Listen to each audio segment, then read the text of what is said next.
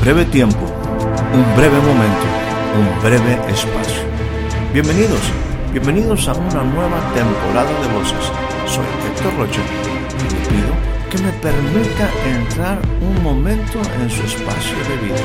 Durante los siguientes minutos deseo tratar temas que puedan ser significativos y aporten valiosa información para el desarrollo integral de su vida. Bienvenidos una vez más a nuestro espacio de voces.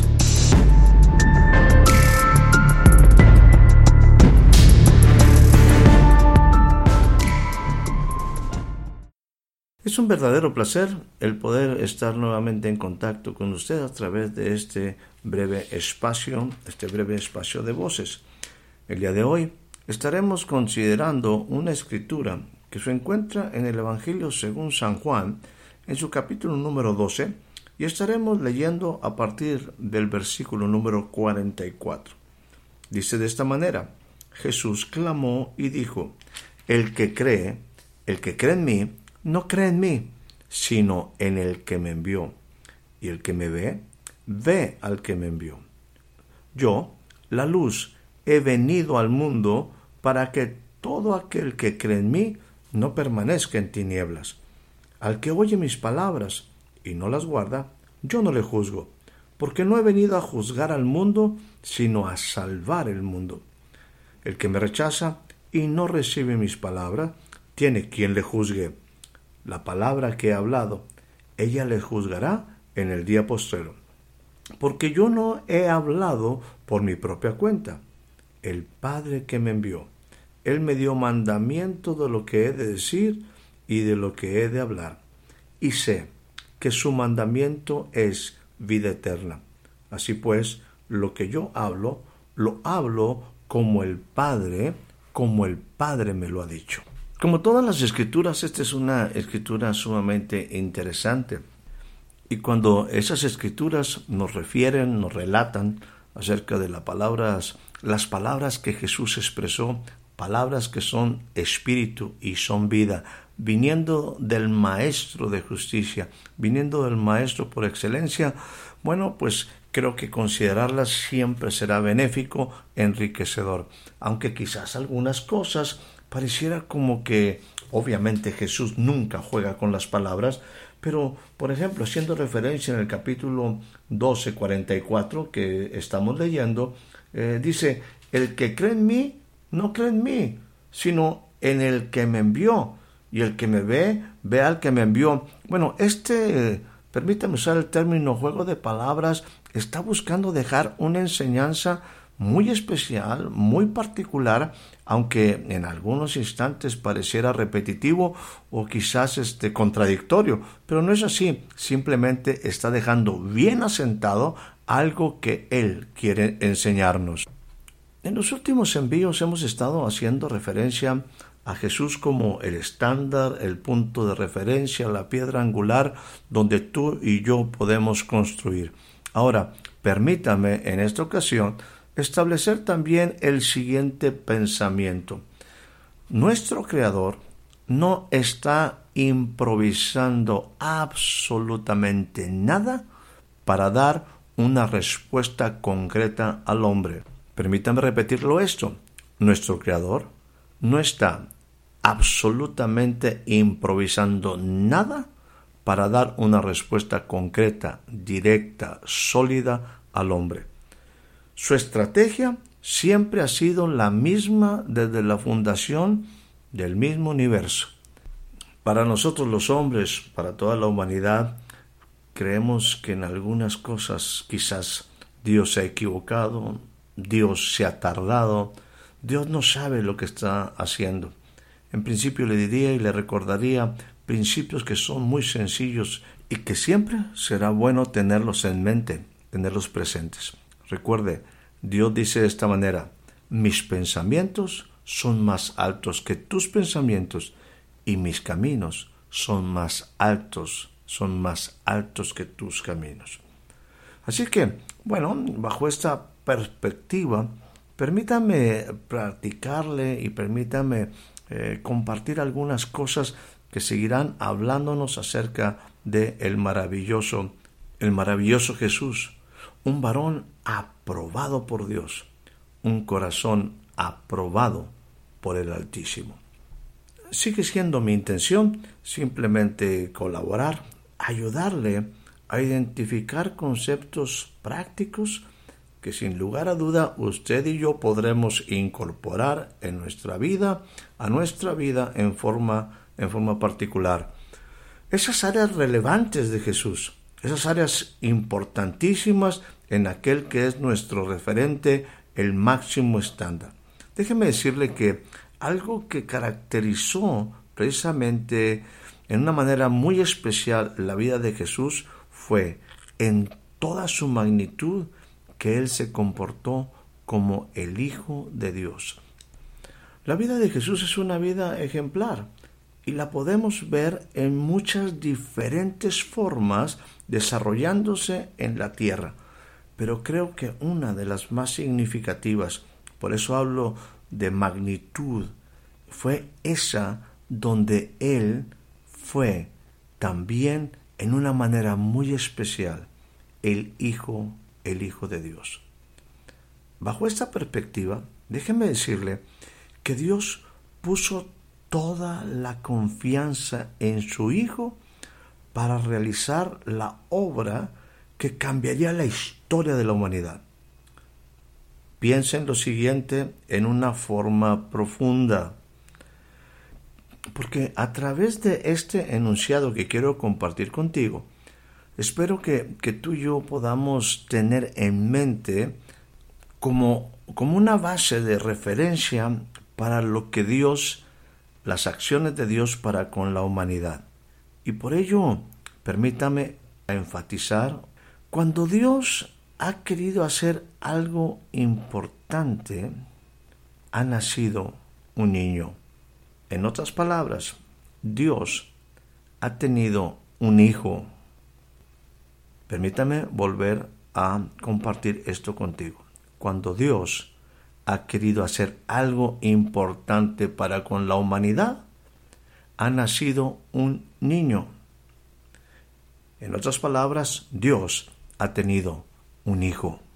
Déjame eh, expresarlo, déjame ampliar un poquito esto, porque obviamente todas las acciones de Dios son importantes, siempre interesadas hacia la humanidad, pero eh, al hacer referencia a cosas importantes, trascendentes, ¿por qué no que han marcado tiempos especiales?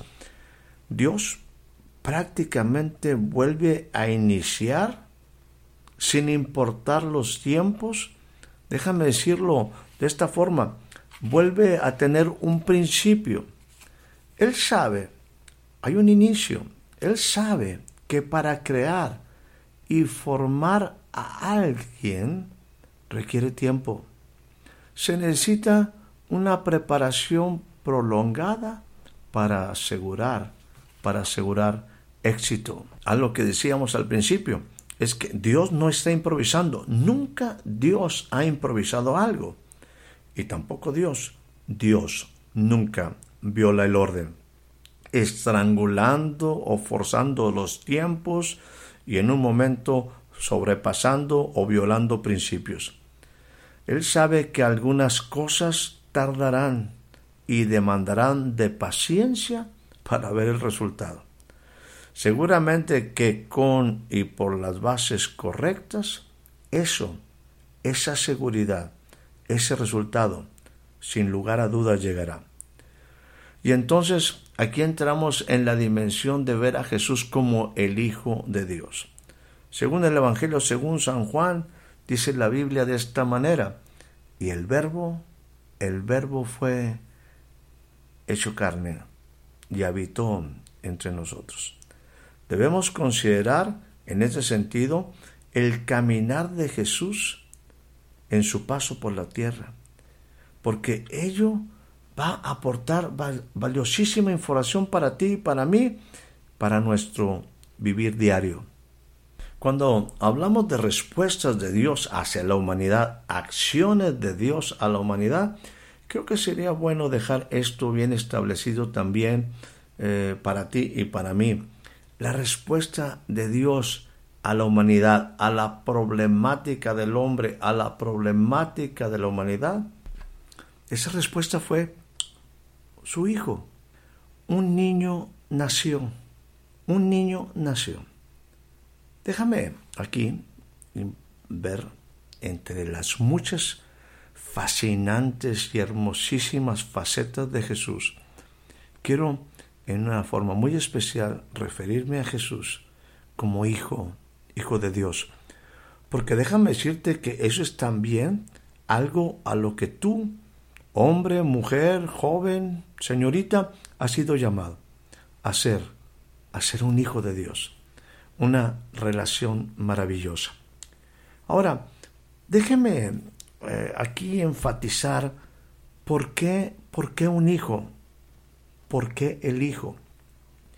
Para dar respuesta y encontrar alguna aplicación a lo que estoy pretendiendo describir, analizaremos algunos testimonios, cosas que están precisamente en la escritura, que hablan precisamente de cómo Jesús se refería en su relación o cómo era para Jesús esa relación vital, vital con el Padre Celestial. Cuando hablamos de Jesús, que fue un varón aprobado por Dios, tenemos que entender que por otra parte, el hombre terrenal siempre ha buscado reconocimiento de sus hechos. Su enfoque es que todo lo que hace, su labor sea premiada, su esfuerzo en un momento sea reconocido el logro de sus objetivos. El hombre, en forma general, el hombre natural, busca lo que algunos llaman gloria, su propia gloria. El Hijo, Jesús, es todo lo opuesto. El Hijo no busca, me refiero a Jesús, no busca dejar huella de sí mismo, ni busca levantar su propio nombre. Él tiene un concepto de la vida y metas muy diferentes en la vida. El ser humano, por el contrario, tiene otro tipo de metas, que es el dejar una evidencia, algún tipo de evidencia en su paso por la tierra. Esto no pareciera un problema en forma negativa o algo maligno, sin embargo, el mal sí reside en que las cosas que hace el hombre lo hace en forma, estoy hablando en forma muy general, muy genérica, sin importarle ni el costo, sin importarle a quién se lleve de encuentro para lograrlo. El desenfreno con que el hombre actúa para lograr eso de dejar una huella, eh, actúa de una forma altamente nociva. ¿Por qué? Por la ausencia de valores y el desorden característico de una vida alejada, alejada de Dios. El hombre, lo hemos dicho, ha devaluado la calidad de vida al aceptar y establecer estándares basadas en las formas promedio de vida, las formas promedio de vida de otros, de otros como él. Admite por bueno los actos de ellos para aprobar su propia conducta y patrón de comportamiento. Ese hombre, el hombre en general, se siente satisfecho al comparar su vida con otros de su mismo nivel. Podemos decirlo en una forma así eh, a fin de abundar y dejar un pensamiento claro, no soy tan malo como aquel. Mi vecino es peor. Mi amigo, mi amiga, es más corrupto que yo, es peor que yo. En otras palabras, el hombre compite con seres semejantes a él y evalúa su vida en base a la media general. Esta triste realidad hoy nos lleva a ver como algo bueno o aceptable cosas que solo algún tiempo atrás eran suficiente motivo para hacer un alto en el camino analizar la situación y tomar acciones inmediatas para evitar una afectación mayor pues hacia un individuo, un ser querido, una afectación a un hogar o a una comunidad entera. Hoy en día, simple y sencillamente, no evaluamos no hacemos alto en el camino, no tomamos acciones correctivas y nos seguimos dañando, dañando constantemente. Mire, esto Jesús lo consignó en una forma muy especial. Ahora voy a hablar del de, el Hijo, Jesús el Hijo, con los judíos de su tiempo en una conversación que él tuvo por ahí con ellos. Él decía de esta manera, ¿cómo ustedes pueden creer, aceptar algo? Pues reciben gloria, reconocimiento los unos de los otros y no buscan la gloria, aprobación que viene del Dios único. Esto usted puede encontrarlo, yo aquí di una versión un poco más ampliada, pero usted lo puede encontrar en el Evangelio según San Juan, capítulo número 5, versículo 44. Más adelante, en una referencia similar, la refuerza diciendo, si yo me glorifico, y déjeme usar la palabra glorificar, me apruebo a mí mismo, mi gloria, aprobación, nada, nada es. La referencia para esto es Juan capítulo número 8, versículo 54. Él anteriormente había eh, compartido, había establecido un principio muy impactante. Bueno, para mí, para mí lo es. Esto lo encuentra usted en Juan 8, 49 y 50, versículos 49 y 50, cuando él dice, él lo dice de esta manera, honro a mi Padre, yo no busco mi gloria, en otras palabras, yo no busco mi propia aprobación. Así, bajo esta convicción y firmeza, definía una actitud que daba sentido y valor a todas las cosas de su vida. Él estaba reconociendo, Jesús el Hijo, a diferencia del hombre, que su destino y propósito estaba estrictamente relacionado al plan eterno del Creador, de donde también recibiría su aprobación. Jesús, el Hijo, el Hijo de Dios, tiene un claro entendimiento de su rol como hijo. En los siguientes dos casos eh, pretendo pues confirmar o darle elementos donde se demuestra esto que le estoy compartiendo. El primero de ellos es, es un, un relato que a mí siempre me ha parecido sumamente interesante, ¿no?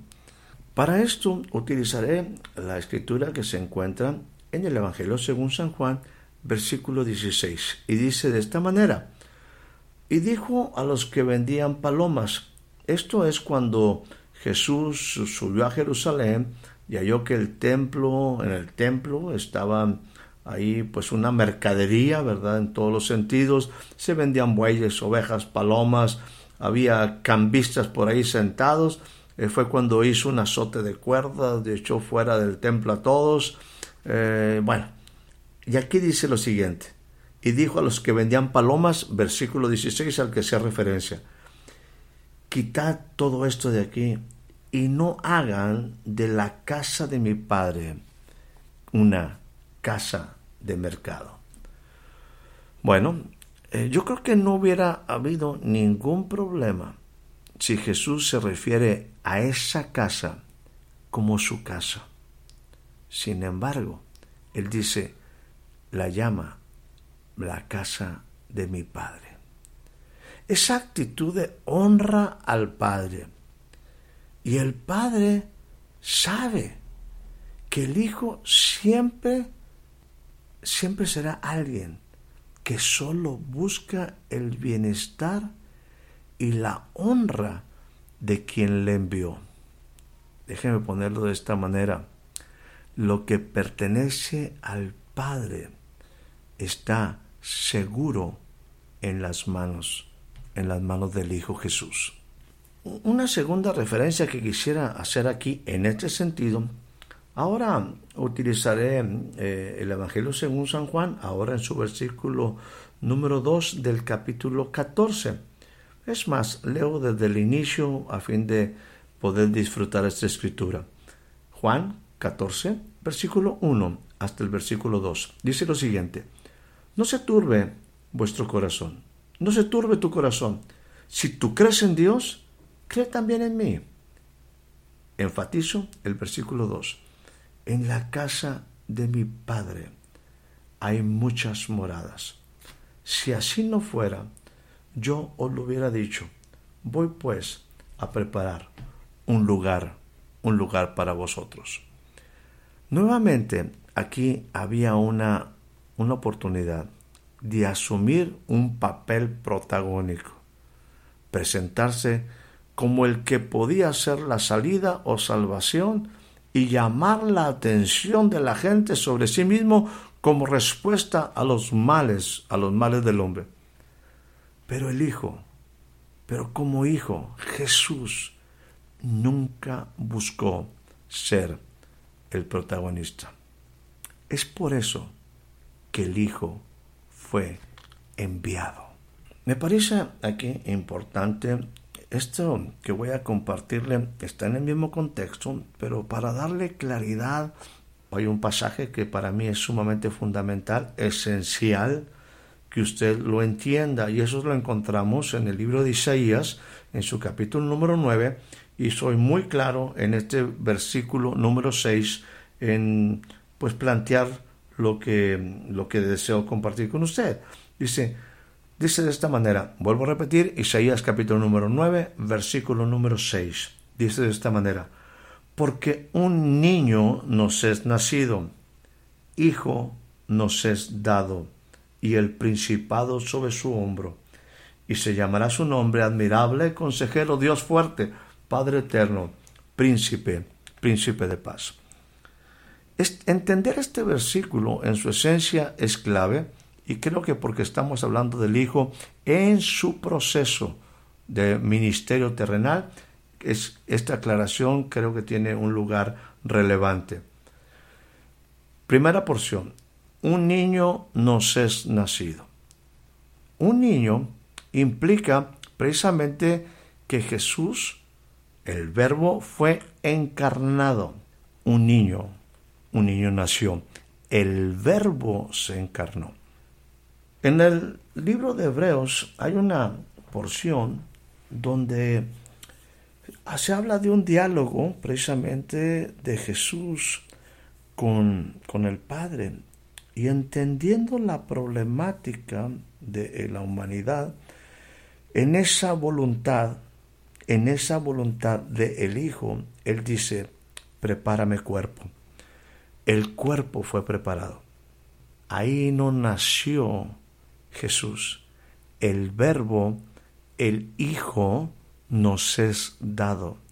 Aquel que en el principio, en el principio estaba con Dios, aquel que estaba con Dios, que era Dios, no iba a nacer, iba a nacer un niño, pero el Hijo nos iba a ser dado y puesto en ese pequeño cuerpo, un cuerpo que posteriormente sería, sería crucificado, un cuerpo también que sería golpeado, molido por nuestros pecados, desangrado para nuestra salvación. El, el niño nació, un pequeño bebé nació, pero el Hijo, el Hijo nos fue dado. En esa voluntad del Hijo, nosotros fuimos redimidos. En esa voluntad del Hijo, nosotros tuvimos una oportunidad de vida en esa disposición, en esa voluntad del Hijo. Nosotros ahora somos santificados y podemos llegar a ser, no por voluntad de hombre, no por voluntad de sangre, no por voluntad de varón, sino ser llamados los hijos de Dios cuando tú y yo recibimos, aceptamos, reconocemos a Jesús. Ahora nosotros se nos da la potestad también de ser llamados los hijos, los hijos de Dios. Al inicio de este eh, envío utilizamos el pasaje de Juan capítulo número 12 y versículo número 43 particularmente hasta el final que fuimos hasta el 50 pero haciendo nada más referencia al 44 donde nos habla precisamente de ese de ese carisma, de esa actitud, de esa voluntad, de ese deseo del Hijo, de reflejar al Padre. Por eso dice, el que cree en mí, no cree en mí, sino en el que me envió. Y el que me ve, ve al que me envió. El Hijo, en todo lo que hacía, reflejaba, cuidaba las cosas del Padre. Su voluntad, su deseo era honrar, honrar al Padre Celestial. También dijimos que el Creador nunca está improvisando absolutamente nada para dar una respuesta al hombre. Y la respuesta fue el Hijo, el Hijo. Y también mencionamos que cuando Dios ha querido hacer algo importante, relevante, ha nacido un niño. En otras palabras, decíamos, Dios ha tenido un hijo. Ahora, esto que estamos mencionando, que estoy haciendo referencia y particularmente hablando de nuevamente de Isaías, cuando dice un niño no ser nacido, entienda lo siguiente. Vuelvo a mencionar que los pensamientos de Dios no son nuestros pensamientos y los caminos de Dios no son nuestros caminos. Mire, la problemática del mundo ha sido siempre intensa, cada vez más crítica en los tiempos en los que nace Jesús, nació un niño. Uno pudiera decir, ¿y por qué no envió un ángel o por qué no envió al Hijo, al Verbo como un ángel ya encarnado, ya como una persona madura? Entienda esto, cuando Dios ha querido resolver los problemas de la humanidad, ha tenido un hijo, ha nacido un niño. Poniéndolo en una forma práctica, él vuelve a iniciar, vuelve a iniciar desde el principio, sin importar los tiempos. Él sabe que para crear, formar a alguien requiere tiempo. Se necesita una preparación prolongada para asegurar el éxito. Dice la Biblia que Jesús crecía. Obviamente nació, desarrolló, seguía creciendo como un joven crecía en gracia, en sabiduría para con Dios y los hombres. El hijo tenía que pasar por un proceso en un hogar. O sea, Jesús fue tratado, Jesús vivió 30 años de preparación para llegar a cumplir su ministerio. Dios nunca viola el orden, nunca estrangula o forza los tiempos ni los principios. Él sabe que tardará y demandará de paciencia para ver resultado. Dice la Biblia que Jesús fue probado en todo, semejante a nosotros, pero sin pecado.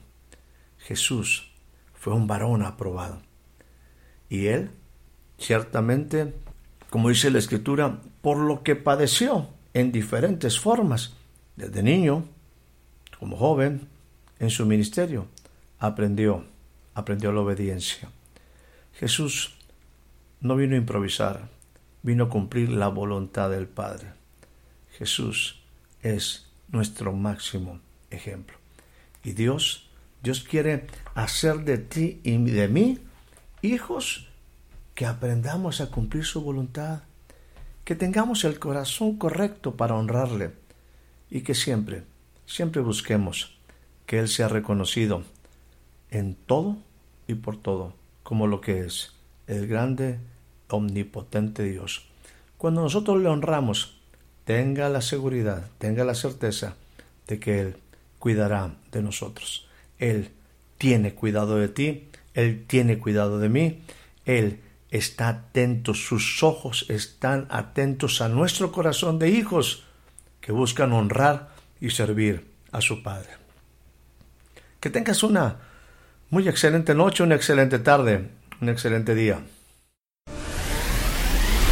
Espero haya disfrutado de este breve espacio de voces. Soy Héctor Rocha. Hasta la próxima.